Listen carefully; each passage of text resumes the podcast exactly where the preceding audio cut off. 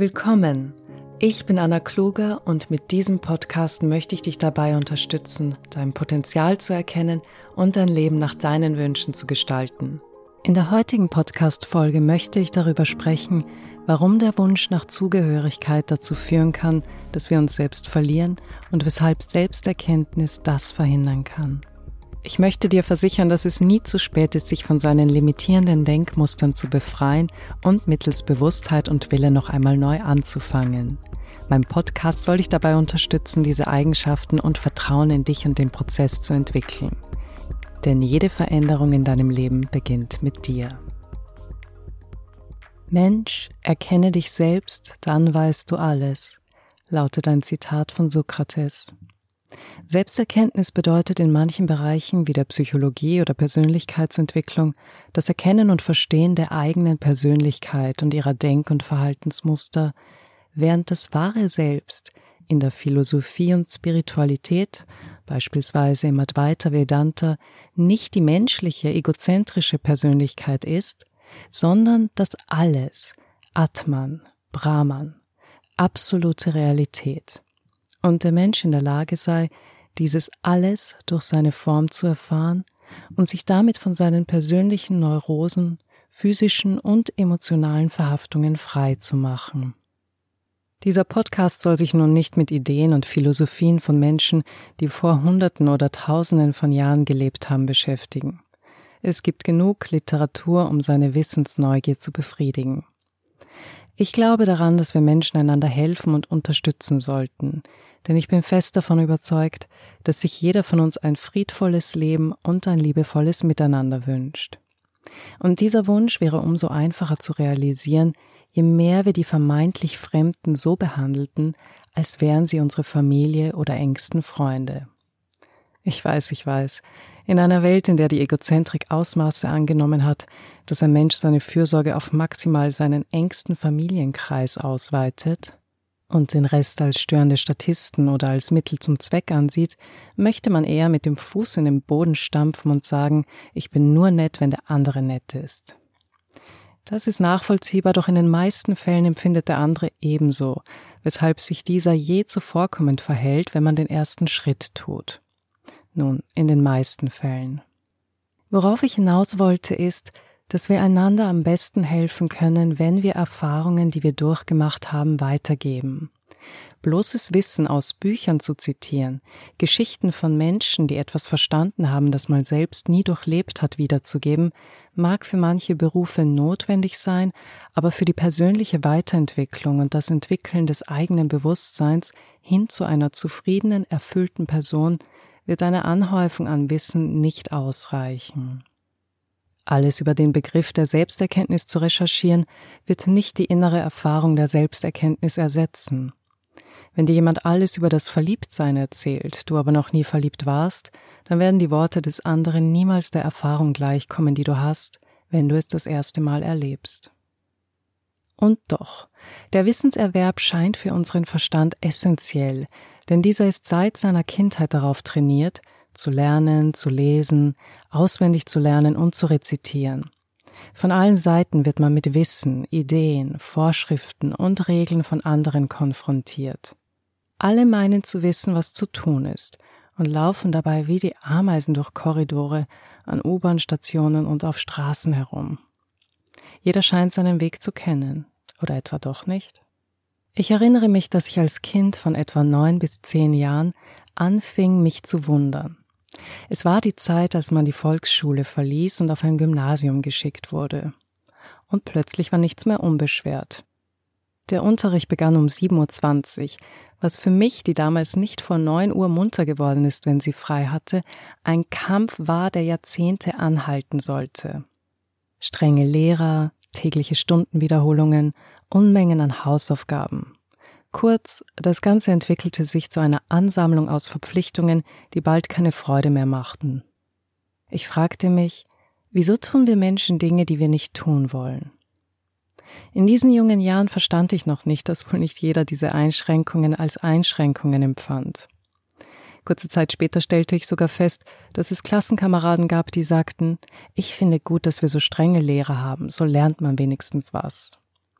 Würde ein zehnjähriges Kind so etwas sagen? Wohl kaum, das klingt nach seinen Eltern. Also, warum tun wir Dinge, die wir nicht tun wollen? Heute ist das Rätsel vom Frühjahr schnell beantwortet, weil wir Angst haben. Angst aus der Reihe zu tanzen, Angst nicht dazuzugehören und von der Gesellschaft verstoßen zu werden und Angst davor zu versagen und allein zu bleiben. Diese tiefe menschenverwurzelte Angst soll unser Überleben sichern, denn ein Verstoß aus seinem Umfeld hätte in früherer Zeit den Tod bedeuten können. Die Evolution ist jedoch vorangeschritten und mit ihr die Entwicklung des Menschen, seiner gesellschaftlichen Strukturen und deshalb seiner Bedürfnisse. Da Eltern aber das Wissen ihrer Eltern und jenes ihrer eigenen Erfahrungen weitergeben, geht das in mancherlei Fällen gehörig nach hinten los. Ich bin keine Expertin im Bereich Familien. Die Beobachtungen in meinem Umfeld haben mir jedoch gezeigt, dass große Verwunderung über die Schwierigkeit im Vereinbaren von Kind, Beruf, Partnerschaft und persönlichen Bedürfnissen besteht und ich unzählige Male Aussagen hörte wie wie haben das unsere Eltern gemacht? Die Vorstellungen, die meine Freundinnen von einer Familie hatten, waren in Wahrheit eine Mischung aus Erinnerungen an ihre eigene Kindheit, Vorstellungen und Überzeugungen ihrer Eltern und ihres Umfelds und das Ganze gepaart mit einer Realität aus Hollywood-Filmen und den Klatschmagazinen, in denen uns die schönsten Frauen als Mütter, Karrierefrau und perfekte Ehefrau präsentiert wurden. Die Zeiten haben sich wie immer schnell gewandelt und die Bilder in unseren Köpfen passen in vielen Fällen nicht zur Realität, die einen umgibt die Berufslaufbahn, die man angestrebt hat, weil sie einem von Familie, Umfeld oder Gesellschaft als angesehen oder als Notwendigkeit verkauft wurde. Bloß keine brotlosen Jobs hieß es oft, und darunter zählten selbstverständlich viele künstlerische Tätigkeiten, die man sich lieber als Hobbys aufheben sollte.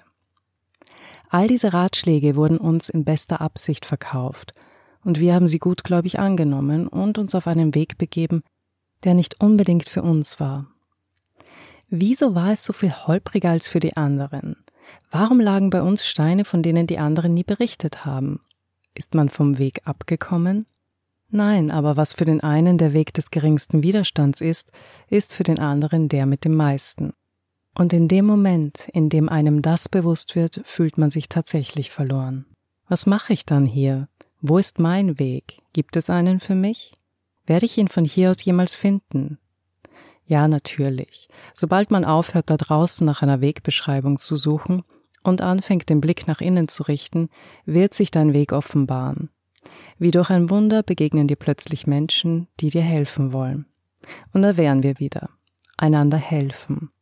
Von Menschen, die das Gleiche durchgemacht haben wie du. Es ist wie eine Erlösung, wenn jemand vor dir steht und sagt, alles ist gut. Du bist nicht am falschen Planeten ausgesetzt worden und musst dich nicht alleine durchkämpfen. Es gibt mehr von deiner Sorte und wir verstehen dein Schicksal. Und du weißt, dass das stimmt, nicht weil sie es sagen, sondern weil du es in ihren Augen siehst und in ihrer Stimme spürst. Man harmoniert miteinander. Für mich war und ist jeder einzelne meiner Mentoren eine kleine Erlösung, und ich bin dankbar für sie alle. Und vor allem für das Internet was für Möglichkeiten uns heutzutage zuteil werden.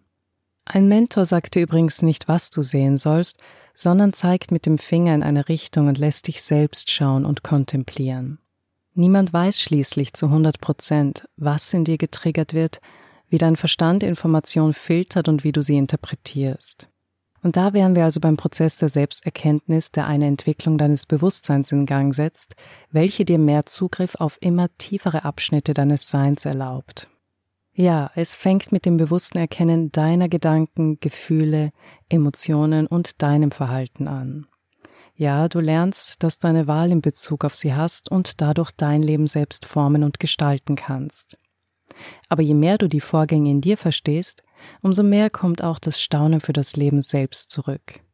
Wenn du das Zwitschern der Vögel und den Wind in den Bäumen hörst, wenn du über die Farben einer Blumenwiese oder das Putzritual einer Fliege staunst, oder wenn du den Schlag deines Herzens spürst und dir bewusst wird, dass da eine Kraft ist, die dich 24 Stunden am Tag, 365 Tage im Jahr am Leben hält. Und sie ist überall, nicht nur in dir. Und mit der Bewusstmachung der Lebenskraft wird man sich seiner Vergänglichkeit bewusst.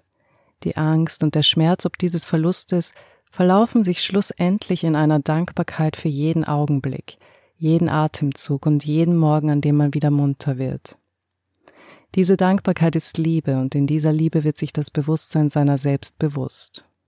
Falls du an einem Punkt in deinem Leben bist, an dem du sagst, ich habe so vieles falsch gemacht und ich wünschte, ich könnte die Zeit zurückdrehen, möchte ich dich erinnern, dass du in dem Moment, da du dich selbst erkennst, keine Sekunde deines Lebens bereuen wirst.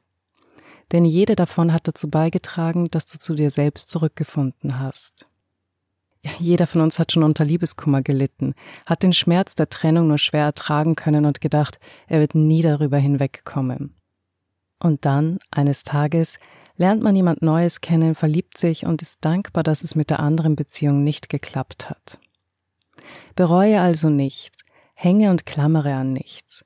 Richte den Blick lieber nach innen und frage, wer ist es, der bereut und klammert? Wer ist es, der sich verloren fühlt und glaubt, seinen Weg nicht zu finden?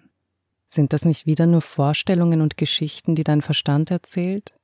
Erinnerst du dich, wohin dich das geführt hat? Wenn du mit Klarheit auf deine Denk- und Verhaltensmuster blickst, sie untersuchst und dich fragst, welchen Benefit habe ich davon gehabt? Was haben sie mir wirklich gebracht? Dann sollte es dir leichter fallen, sie loslassen zu können. Aber dafür musst du sie ehrlich und klar betrachten. Nicht rechtfertigen, nicht ablehnen. Damit gibst du ihnen wieder Energie. Untersuche sie mit deinem Herzen, nicht mit deinem Verstand, und dann lass sie los bis irgendwann nichts mehr da ist, was losgelassen werden kann. Das bist du. Selbsterkenntnis ist nicht das Ende einer Reise, sondern der Anfang, denn sie bedeutet Freiheit. Freiheit von selbst oder von Familie und Gesellschaft auferlegten Zwängen. Freiheit von Angst. Kannst du dir vorstellen, wozu du fähig wärst, was du tun und leben würdest, wenn du keine Angst zu versagen oder dich lächerlich zu machen hättest?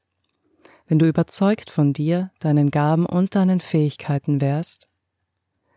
Ich wünsche mir, dass jeder, in dem dieses Verlangen lodert, seinen Weg beharrlich verfolgt und sich mit Vertrauen füllt, dass alles für ihn möglich ist.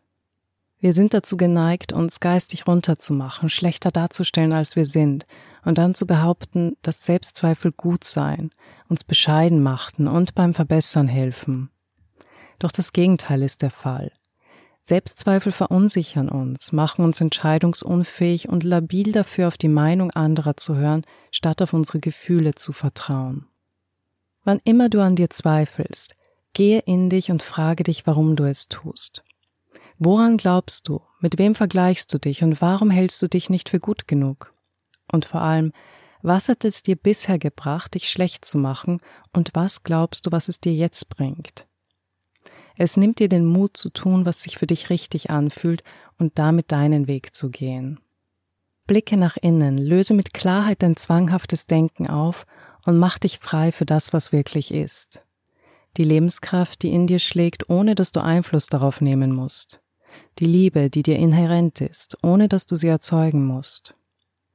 Alles entfaltet sich so, wie es soll, und wenn dir etwas falsch erscheint, dann sind es deine Vorstellungen, die es dazu machen wenn du alles im Licht von Liebe sehen kannst, auch deine vermeintlichen Fehler, Schwächen und Rückschläge, dann siehst du mit den Augen des Lebens, des Erschaffers, der absoluten Realität. Dann ist es nicht peinlich, lächerlich oder falsch. Würdest du deinem Kind sagen, dass es sich schämen soll, weil es zehnmal hinfällt, bevor es stehen kann? Oder würdest du es lediglich beobachten, in einem sicheren Umfeld nicht einmal eingreifen, wohl wissend, dass das Leben ist und deine Hilfe nicht notwendig ist, um dem krabbelnden Kind zum Laufen zu verhelfen, ebenso wenig wie du ihm helfen musst, das Blut durch die Adern zu pumpen. Du musst es nicht alleine schaffen, das musstest du nie. Du bist alles, was ist, und alles, was ist, kennt deinen Weg. Es wird Zeit, sich im Vertrauen zu öffnen und deine veralteten Vorstellungen loszulassen. Denn das Leben ist nur hier und jetzt, genau da, wo du bist. Das war die heutige Podcast-Folge. Ich hoffe sehr, dass sie dir helfen wird, mehr Bewusstheit und Vertrauen in den Prozess zu entwickeln. Wenn dich dieses Thema interessiert, besuche meine Website annakluger.com, auf der du mehr zu meinen Angeboten, Büchern und kostenlosen Inhalten erfährst. Ich würde mich freuen, dich bei der nächsten Folge begrüßen zu dürfen. Bis dahin, alles Liebe und viel Erfolg bei deinen Vorhaben.